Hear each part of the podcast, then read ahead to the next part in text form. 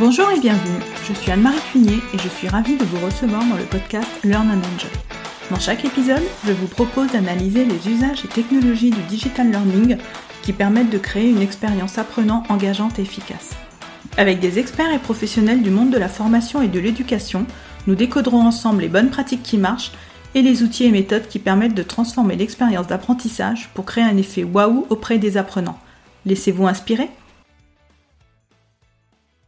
Bonjour à tous Pour ce nouvel épisode, j'ai le plaisir de recevoir Artem Ismailov, responsable learning et développement au sein du groupe SEB. Avec Artem, nous allons aborder le sujet de l'intelligence artificielle et ce qu'elle peut apporter à la formation et aux expériences d'apprentissage. Un épisode passionnant où nous avons même essayé d'imaginer le quotidien d'un apprenant dans le futur. Bonjour Artem et bienvenue. Bonjour Anne-Marie. Donc je suis ravie de te recevoir pour ce nouvel épisode. Donc euh, ensemble, nous allons donc voir comment l'intelligence artificielle peut améliorer l'expérience d'un apprenant. Mais avant, pour commencer, est-ce que tu peux nous dire qui tu es, quel est ton parcours et quelle est ton activité au quotidien? Merci Anne-Marie. Peut-être avant de répondre à ta question, j'aimerais te dire deux choses. La première, c'est de te remercier pour cette invitation parce que pour moi, elle est toujours intéressant de pouvoir échanger euh, sur des sujets de la formation avec des gens aussi passionnés que moi. Et donc, du coup, c'est un plaisir découplé. Et puis, j'aimerais aussi te féliciter pour cette initiative de podcast. J'ai pu moi-même découvrir quelques épisodes. J'ai pas encore rattrapé tous les épisodes que tu as pu produire euh, euh, jusqu'à présent, mais j'ai trouvé beaucoup, beaucoup de choses intéressantes. Et j'espère aussi que les auditeurs aujourd'hui, ils vont pouvoir apprendre quelques nouveautés avec nous, tout en prenant du plaisir. Et c'est un bon titre pour un podcast, tu trouves pas? Ah, je trouve complètement. Et eh bien, écoute, merci beaucoup Artem, cela me touche euh, énormément. Je t'en prie. Et maintenant, pour répondre à ta question euh, sur mon parcours, euh, je pense qu'il serait intéressant de, de, commencer par le fait que je ne suis pas français à la base. Je viens de Kirghizistan, c'est un petit pays en Asie centrale euh, de l'ex-Union soviétique. Et euh, je suis venu en France il y a 9 ans dans le cadre de cursus académique pour finaliser mes études de Master 2 euh, dans le domaine des, des ingénieries de projets européens internationaux. effectivement, j'ai fait plutôt mon cursus dans le domaine des sciences politiques euh, coopération économique internationale. Et puis, je puis effectivement aussi l'enrichir avec un autre master dans le management des projets en communication euh, en alternance. Et c'est dans le cadre de ce, cette formation-là, j'ai pu intégrer euh, le groupe SEB dans les équipes informatiques avec une mission assez intéressante, c'est-à-dire de pouvoir produire des contenus pédagogiques en format online, en e-learning, et aussi simplifier la communication entre le, le monde IT et les différents métiers. Donc, euh, c'est pour cela, effectivement, il cherchait quelqu'un qui pourrait avoir un attrait spécifique à la communication. Et comme tu le sais, dans, dans les pays, effectivement, de l'ex-Union soviétique, euh, effectivement, l'informatique, c'est quelque chose qui, euh, qui nous plaît beaucoup. Et c'était aussi mon cas. Donc, c'est pour ça que le monde informatique ne me paraissait pas très, très lointain, disons comme ça. Et voilà, donc du coup, j'ai évolué au sein du groupe SEB pendant pendant trois ans dans les équipes informatiques, puis j'ai enchaîné euh, dans l'équipe des ressources humaines sur le poste de, Digital Learning Manager. Dans le cadre de ce poste-là, on a pu créer toute une stratégie Digital Learning pour le groupe et mettre en place pas mal de nouveaux projets, comme la nouvelle LMS, mais aussi d'autres sujets de formation.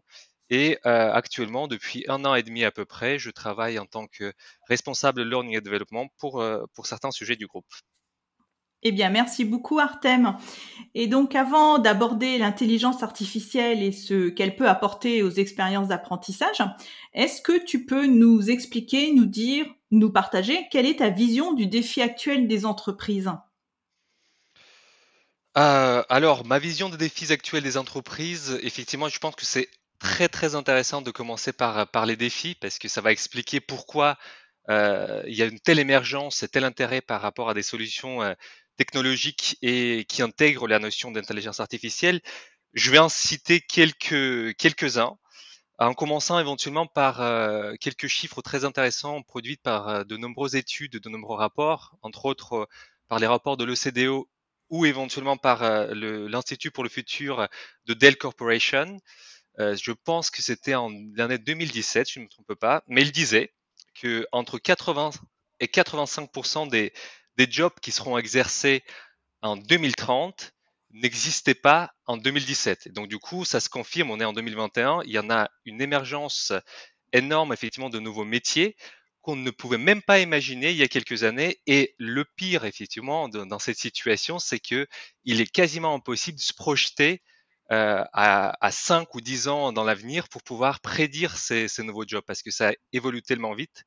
Et cela est lié, entre autres, effectivement, à l'évolution ou, ou, les disruptions technologiques qu'on vit dans le quotidien actuellement. Ça nous amène effectivement à un autre défi, c'est le sujet de transformation, dont la transformation digitale des entreprises qui, s'accélère et qui euh, augmente la nécessité euh, d'apprendre les salariés ou apprendre effectivement à titre personnel aussi, euh, plus vite, plus facilement, tout en adoptant les approches de formation, euh, mais aussi de, en individualisant cette approche. Donc du coup, même si on, voilà, ça peut paraître un peu contradictoire, apprendre massivement et, et apprendre euh, avec une approche plus individuelle, mais cela reste effectivement le, les clés de réussite pour effectivement répondre à ce défi.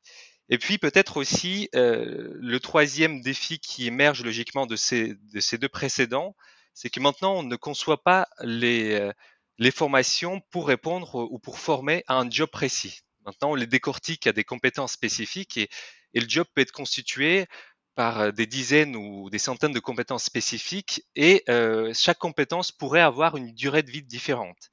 Par exemple, dans son ouvrage euh, Les compétences de 21e siècle, Jérémy Larmy évoque que la durée de vie de compétences techniques elle est entre 6 mois et 5 ans dans les meilleurs de cas, en ayant effectivement la moyenne 2 ans effectivement de vie. Ce qui nous amène effectivement au sujet que il est indispensable de renouveler ses compétences techniques quasi tous les deux ans, ce qui est effectivement très très très euh, challengeant pour pour beaucoup de services de formation euh, que dans des entreprises, mais aussi pour le, le monde d'éducation en, règle générale.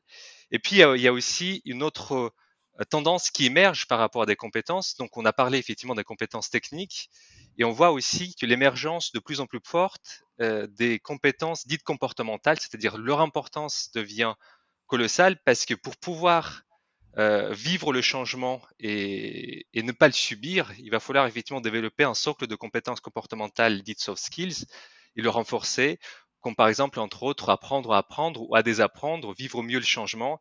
Et, et cette partie-là, je pense qu'il va se renforcer de plus en plus avec le monde technologique parce qu'effectivement, il va pouvoir réaliser certaines tâches techniques mieux que l'être humain, qu'on va aborder peut-être dans une deuxième partie euh, par rapport au sujet de l'intelligence artificielle.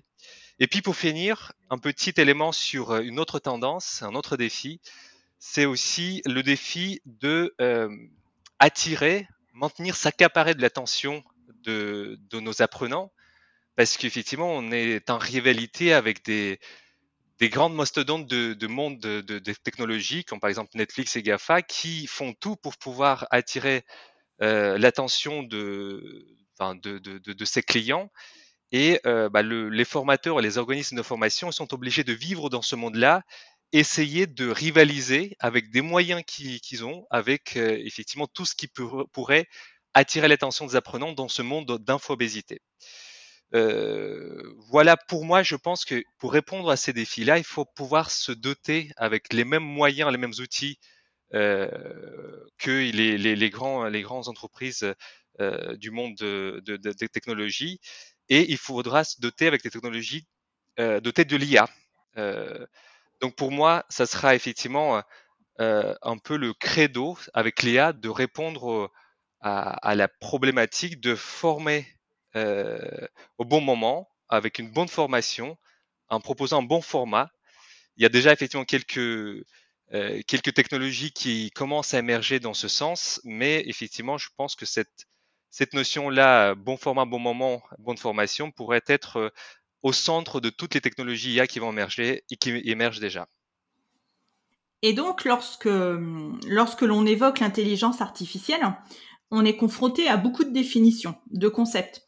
Et pour toi, donc, quelle est euh, la définition de l'intelligence artificielle? Ah, la question piège. c'est une question effectivement très, difficile. Et, effectivement, je, euh, cette, question contient beaucoup d'éléments philosophiques déjà. Effectivement, si on prend la, notion d'intelligence artificielle, est-ce que l'intelligence, c'est quelque chose qui est propre à l'humain uniquement et on ne peut pas effectivement doter une machine d'une intelligence? Mais bref, pour essayer effectivement de, nous distancer, il va falloir que qu'on fasse les choix. Moi, je euh, j'affectionne particulièrement euh, une définition qui a été donnée euh, déjà un petit moment dans les années 60, si je ne me trompe pas, par Liminski, euh, qui, euh, bah, je cite parce que j'ai effectivement, euh, je l'ai devant mes yeux, l'intelligence artificielle, c'est la construction des programmes informatiques qui s'adonnent à des tâches qui sont, pour l'instant, accomplies de façon plus satisfaisante par des êtres humains, car elles demandent plus de processus mentaux à haut niveau, tels que l'apprentissage perceptuel, l'organisation de la mémoire et le raisonnement critique. Donc pour moi, euh, il y a trois nations clés dans cette définition qui, euh, avec lesquelles je, suis en confort. D'abord, effectivement, qu'il s'agit de programmation informatique. Donc, on, enlève cette notion, ce débat philosophique sur l'intelligence. Cette progression euh, informatique doit être en capacité d'auto-apprentissage, c'est-à-dire de pouvoir imiter ce que notre cerveau peut imiter quand il fait le, processus d'apprentissage. Et à la fin plus efficace que l'homme dans, des tâches confiées. Voilà effectivement la, pour moi la définition qui pourrait résumer de façon simpliste certes, mais aussi compréhensible euh, ce qui pourrait effectivement qu'on pourrait mettre dans cette, euh, notion valise comme l'intelligence artificielle. Merci. Et donc maintenant, si on rentre dans le vif du sujet euh, de notre épisode, euh, euh, que peut apporter l'intelligence artificielle à la formation, d'après toi? Bonne question. Elle peut apporter beaucoup, beaucoup de choses. Et pour répondre à cette question, je propose qu'on essaie de s'orienter plutôt d'abord vers les objectifs de toute formation professionnelle, c'est-à-dire les organismes de formation comme les, les équipes, les services de formation au sein des organisations actuelles. En tout cas, c'est le cas pour, pour mon organisation aussi il cherche effectivement à répondre à certains objectifs, dont par exemple rechercher une euh, performance optimale. C'est certes c'est une euh, condition de survie de toute organisation pour répondre effectivement aussi à la compétitivité qui est croissante dans le dans ce monde libéral. Et puis il y a aussi le développement de l'employabilité de salariés. Euh, donc à la fois effectivement l'entreprise pourrait s'assurer que les employés sont toujours à niveau des attentes pour euh, assurer la performance, mais aussi ça donne plus de valeur aux salariés sur le marché du travail. Donc je pense que c'est aussi ça le deuxième objectif de chaque organisation à accomplir. Et puis aussi le troisième, on parlait beaucoup au tout début des transformations. Donc euh, l'objectif c'est d'accompagner euh, l'organisation, les salariés dans ce cycle de transformation de plus en plus courte et de plus en plus permanente. donc il est donc indispensable effectivement d'utiliser euh, l'intelligence artificielle tout au long de, de vie de, salariés. Donc, euh, je m'explique. Effectivement, vous, euh, je pense que tu connais qu'il y a une notion sur laquelle il y a beaucoup, beaucoup d'entreprises qui commencent à réfléchir actuellement. C'est comment on pourrait valoriser la formation au-delà des moments officiels. C'est-à-dire, il y a il y a le moment pendant la formation présentielle, distancielle, etc. Mais nous, nous apprenons dans notre quotidien, même quand on est devant notre écran, on a une petite question, on pose la question aux collègues, on essaie de regarder une petite vidéo, on cherche la formation. Et toute cette euh, notion, effectivement, que actuellement euh, en France, on l'appelle AFEST, Action formative en situation de travail. Donc c'est là où je pense que l'intelligence artificielle va pouvoir apporter beaucoup de valeur euh, pour pouvoir valoriser euh, à la fois effectivement ces moments de formation, mais aussi les optimiser et les renforcer. Parce qu'effectivement, euh, parfois, notre recherche d'une formation euh, au moment précis pourrait nous demander plus d'efforts, plus de temps, ou peut-être effectivement notre apprentissage de cette information-là, s'il n'y a pas de répétition par la suite, ne pourra pas être 100% optimisé. Donc c'est là je pense qu'il y a le, le vrai nerf de la guerre pour les entreprises qui travaillent euh, dans les domaines d'intelligence artificielle à vraiment trouver les moyens de, valoriser ces moments qui représentent entre 60 et 80 des moments d'apprentissage pour, euh, pour chaque salarié. Oui, c'est un peu comme euh, l'intelligence artificielle se place un peu comme un accompagnateur quelque part de la formation du salarié. d'après Exactement. C'est-à-dire qu'on le voit très très souvent dans le monde marketing, c'est ça arrive déjà. On est on a tous effectivement notre smartphone euh, dans nos poches et on a tous les applications qui nous aident à faire des choix, qui nous guident à faire euh, certaines actions, qui nous proposent les meilleurs produits avec le meilleur euh, ratio prix-qualité. Donc là, pour le coup, ça sera un peu de la même façon. Comment optimiser ses formations, son apprentissage pour que ça soit toujours plaisant, pour que ce soit facile, pour que ce soit logique et que ça ne demande pas des efforts nécessaires complémentaires. D'accord. Et puis, je, pense qu'il serait aussi intéressant d'évoquer, euh, par rapport effectivement à ta question, ce que va apporter la formation. On, on parlait effectivement du point de vue de l'entreprise, mais euh, de point de vue de, de l'apprenant, c'est aussi en quelque sorte une possibilité de, se faire monter en compétence en permanence. Parce qu'effectivement, cette intelligence artificielle, comme on a vu, il va pouvoir faire des propositions pertinentes à la fois de, de contenu, mais à la fois aussi des pédagogies, d'exercices à faire à un moment, euh, à un instant T. Oui. Donc maintenant, ce que je te propose, Artem, c'est qu'on fasse un petit exercice euh, qui change un peu de d'habitude. C'est de faire un saut dans le futur et euh, qu'on se téléporte, par exemple, en 2050 et comment est-ce que tu verrais, euh, comment est-ce que tu imagines le quotidien d'un apprenant donc dans ce futur, en 2050 Waouh, ça c'est un, vrai challenge. Euh, un vrai challenge. Euh, en même temps, je pense que honnêtement, je ne serai pas en capacité de répondre à ce qui sera en 2050 euh, ce que j'ai envie de te proposer, parce que 2050 c'est tellement loin, euh, si on prend effectivement la, les années 2000 avec l'apparition d'Internet et les, enfin, le, le, temps actuel, je pense qu'en 2000 on ne pouvait pas imaginer tel niveau de connectivité au bout de, de 10, 15, 20 ans.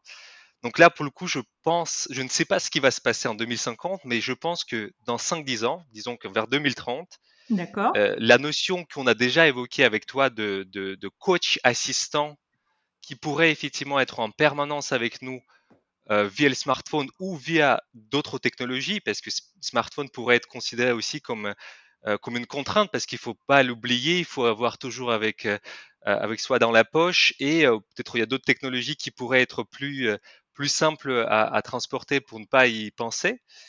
Mais je pense que déjà ce coach assistant, comme on a évoqué tout à l'heure, il pourrait justement de, se positionner, d'absorber toute la connaissance euh, des disciplines comme neurosciences. Parce qu'on sait que euh, maintenant, il y a beaucoup d'organismes de formation, beaucoup de, de, formateurs qui s'intéressent beaucoup à cette partie-là qui, a émergé il y a, euh, il y a une vingtaine d'années avec une force nouvelle. C'est de savoir quel, quel, est le moment optimal et quel est l'exercice optimal pour l'apprentissage. Il y a effectivement neurosciences, il y a aussi tout ce qui est euh, la, la, discipline de psychologie comportementale, qui est très très euh, répandue aux États-Unis. D'ailleurs, euh, ça m'amène effectivement à me rappeler de, l'ouvrage de Daniel Kahneman qui a eu le prix Nobel, qui effectivement expliquait aussi à quel point nous ne sommes pas effectivement les libres arbitres de toutes nos décisions et à quel point on a parfois besoin des, coups de pouce positifs pour faire telle ou telle action qui sont bénéfiques et pour nous et pour la société. Et je pense qu'effectivement, elle, elle, va pouvoir euh, se doter de ces techniques-là. Et, et puis, effectivement, prendre en compte tous les éléments de ton métier, de tes habitudes, pour pouvoir faire des propositions pertinentes. Par exemple, euh, elle pourrait, euh, par exemple, le matin, quand tu te lèves, elle identifie le moment précis euh, pour te poser une question parce que il y a quelques jours, tu as appris une nouvelle information et c'est le meilleur moment optimal de consolider la connaissance pour que tu puisses la, garder dans la tête et la, euh, pour, euh, pour la passer d'une mémoire courte vers mémoire longue euh, et effectivement le garder et pouvoir l'appliquer assez facilement. Ça pourrait être fait de deux façons pour ma part et je pense que la façon la plus naturelle qui sera amenée, c'est avec les agents conversationnels. Parce qu'actuellement, effectivement, on reproche beaucoup à des, à des chatbots, euh, leur incapacité aussi à être à la hauteur de, de vraies conversations avec l'humain. Mais les évolutions vont passer par ici aussi, j'y crois profondément et peut-être il va engager avec toi une conversation comme si tu parlais avec une personne et va te demander d'expliquer une chose. Et la meilleure façon effectivement d'apprendre quelque chose, d'essayer d'apprendre cette chose-là à quelqu'un d'autre. Donc du coup, tu pourrais effectivement euh, discuter avec euh, ton coach pour pouvoir consolider telle ou telle connaissance qui ça te prend pas beaucoup de temps, mais qui ça accomplit un, un effet désiré.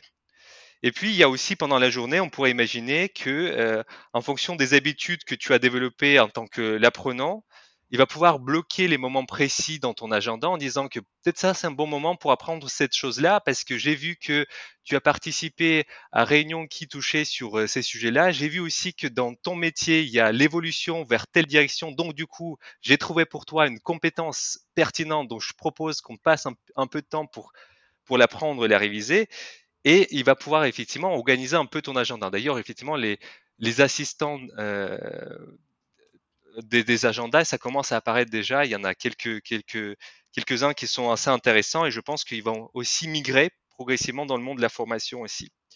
Et puis aussi, ça pourrait euh, être intéressant de proposer un, exercice adapté parce que dans le monde de la formation, que ce soit présentiel ou distanciel ou digital, on pourrait avoir différents types d'exercices, par exemple des, des, quiz, des lectures vidéo, des motion design, des, euh, des rédactions euh, et, corrections en temps réel, et ainsi de suite. Donc du coup, il pourrait proposer le, le, meilleur exercice adapté effectivement à, ce qui est recherché comme, objectif final d'apprentissage. Et puis aussi, je pense que à partir du moment quand il va rencontrer une limite, c'est-à-dire que euh, bah, je vais puiser ma limite par rapport à l'apprentissage et nous sommes les êtres humains, nous sommes les autres, euh, les êtres sociaux. Donc, il va pouvoir peut-être organiser en, rencontre avec un père ou avec une personne qui il connaît pourrait détenir une, connaissance intéressante pour nous, y partager cette expérience avec nous. Je pense que là aussi, il y a un vrai enjeu pour que la technologie puisse simplifier nos échanges et peut-être simplifier euh, les premières approches par rapport à la formation, parce que oh, on apprend toujours mieux quand on est entre pairs. Et, et c'est pour ça, il ne faut pas remplacer tout par l'intelligence artificielle. Il faut qu'elle puisse nous ramener à des moments euh, précis de, de, de, rencontrer des gens et de pouvoir travailler avec eux sur tel ou tel sujet pour apprendre mieux. Et puis peut-être effectivement pour finir le, le cycle matin, journée et soir, on pourrait dire effectivement, comme vous le savez, euh, comme tu le sais, pardon, Marie, dans le, dans le cycle soir, dans les neurosciences, ils disent qu'il y a un moment de consultation avant d'aller se coucher euh, qui est très propice pour la rétention des informations. Donc, ils pourraient proposer à la fin de la journée un petit exercice de 5 minutes avant que tu, vas dormir. Et, ça te permet effectivement de, euh, au réveil, retenir beaucoup plus d'informations, se rappeler de beaucoup plus d'informations qui sont importantes euh, actuellement pour toi. Donc ça, c'est, je pense que ça, va arriver très vite pas en 2050, mais je, je pense que ça va arriver dans 5-10 ans. Et, et, je pense que ça serait une bonne chose. En tout cas, je serai parmi les premiers à, à acheter cette solution euh, si jamais elle se présente à moi. Oui, ça fait et, plein de pistes euh, à explorer. Là, tu nous as donné euh, plein d'idées, donc euh, on verra du coup si toutes ces pistes se réalisent. Mais, mais qui dit intelligence artificielle et quelque part par rapport à tous ces exemples que tu nous as donnés, il y a la question des données personnelles qui se, qui se pose, puisque pour pouvoir euh, interagir comme cela, l'intelligence artificielle a besoin d'accéder à nos données personnelles. Donc, euh, que penses-tu des, aspects éthiques? C'est une très très bonne question. D'ailleurs, c'est une question très très importante. Euh, il y a beaucoup de débats actuellement autour des, de protection des données et comment effectivement traiter cette, euh, toutes les difficultés, tous les dangers qui sont liés à, à, la donnée. On a évoqué avant que finalement ben, les études montrent que l'être humain peut être manipulé. Il faut qu'on évite effectivement les scénarios euh, catastrophes qui pourraient, euh, qui pourraient être une réalité. Moi, en tout cas, je, je crois effectivement dans, dans le génie humain, humaine, et je suis sûr qu'ils vont pouvoir à, à trouver euh, la solution pour préserver effectivement l'humanité de, des dérives qui pourraient apporter l'intelligence artificielle. Et, en parlant de ça, effectivement, je suis un adepte de, concept d'intelligence for good, l'IA for good, euh, qui au lieu justement de le remplacer, qui va plutôt servir l'humain pour l'augmenter. Parce qu'effectivement, il y a beaucoup de choses qu'on euh, fait dans le quotidien, qu'on trouve euh, à une pénibilité forte ou à très euh, faible valeur ajoutée. Et c'est pour cela d'ailleurs aussi les premières actions qui font les, les intelligences artificielles, c'est de remplacer dans des tâches à faible valeur ajoutée et à forte pénibilité les humains pour pouvoir effectivement laisser à l'humain se concentrer sur des choses qui donnent plus de sens pour lui euh, et qui sont à plus forte valeur ajoutée où son intelligence actuellement euh, a de la valeur.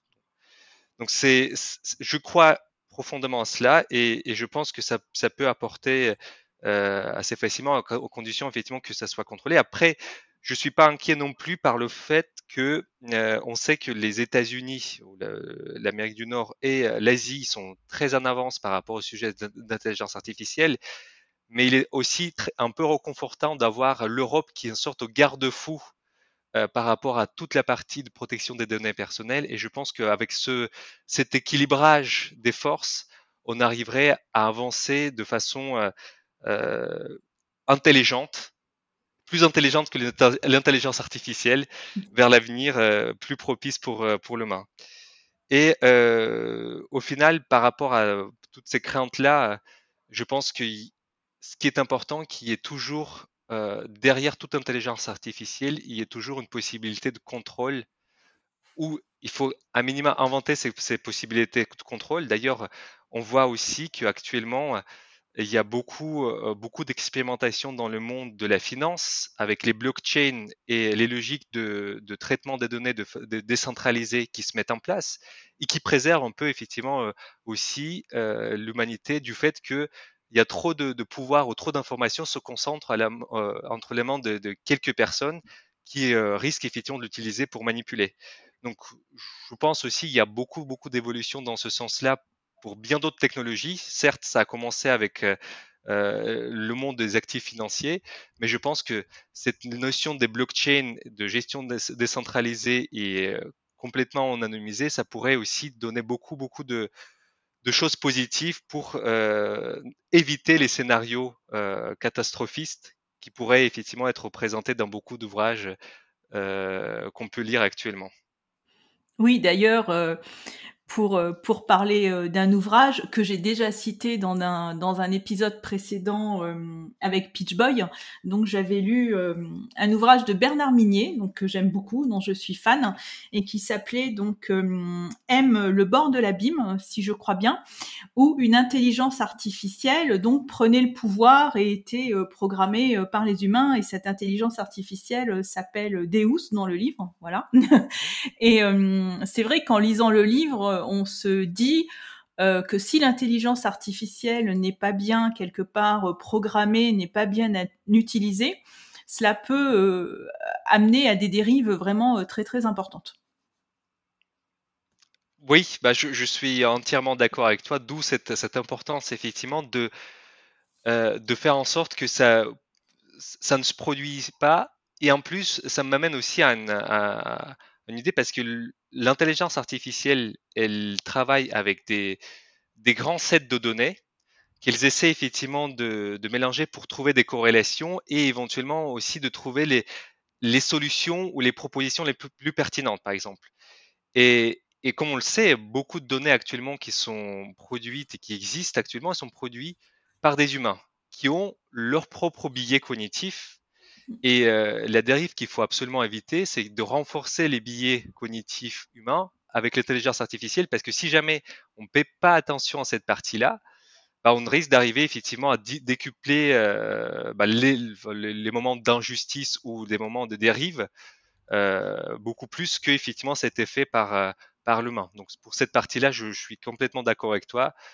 Il faut faire hyper attention. Il faut avoir une notion de même si effectivement parfois il est difficile d'expliquer comment l'intelligence artificielle est arrivée à tel ou tel résultat, mais je pense que cette euh, logique doit être à un moment donné émergée pour pouvoir euh, effectivement s'assurer que tout marche correctement.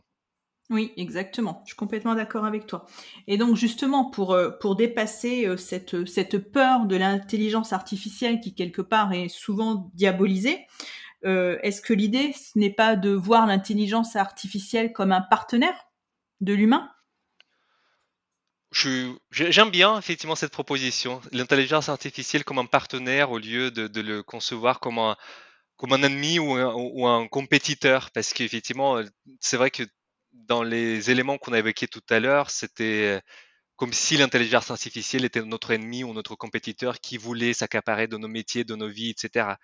Mais je pense aussi c'est c'est plutôt intéressant de la concevoir, comme tu le dis, en tant que vrai partenaire de l'humain, qui euh, l'accompagne, qui l'augmente, qui simplifie son quotidien et qui euh, le rend plus, enfin, qui, arrive à proposer l'épanouissement plus, plus global.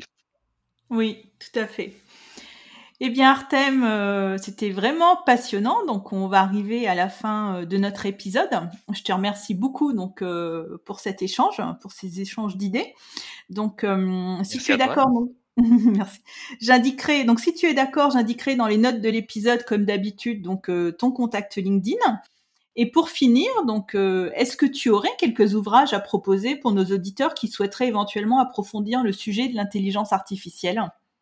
Euh, Avec plaisir. Il y en a beaucoup d'ouvrages à découvrir sur le sujet et, en même temps, effectivement, je, quand j'ai réfléchi, il ne faut pas un peu s'arrêter sur le sujet d'intelligence artificielle. Certes, c'est très intéressant. En plus, on a, on l'a abordé de façon euh, euh, assez simpliste ces sujets-là. Après, si vous voulez approfondir des connaissances, il y a des littératures vraiment spécialisées qui expliquent la différence entre deep learning, entre euh, l'apprentissage par renforcement, comment ça fonctionne. Mais pour la culture générale et dans le domaine de la formation, par exemple, l'ouvrage que je pourrais conseiller euh, que j'ai trouvé très intéressant, c'est l'IA au service euh, des RH pour une expérience collaborateur augmentée qui a été coordonnée par Michel Barabel et c'est une édition de Duno. Et, éventuellement, il y a un ouvrage que j'ai découvert euh, récemment, que je trouve très intéressant aussi. C'est l'ouvrage de Stéphane Mallard qui s'appelle Disruption, que je conseille aussi vivement. Certes, il est assez provocateur, mais qui vous, qui vous fera réfléchir beaucoup à, au monde du demain et peut-être effectivement à la façon de, de mieux vivre le changement et la disruption aujourd'hui, au lieu de, de subir ça euh, comme beaucoup, beaucoup, beaucoup d'entreprises le font actuellement. Ben écoute, euh, merci beaucoup Artem. Donc j'indiquerai les références de ces livres dans les notes de l'épisode, comme ça on pourra plus facilement euh, les retrouver. Donc merci beaucoup, c'était vraiment très très intéressant comme épisode.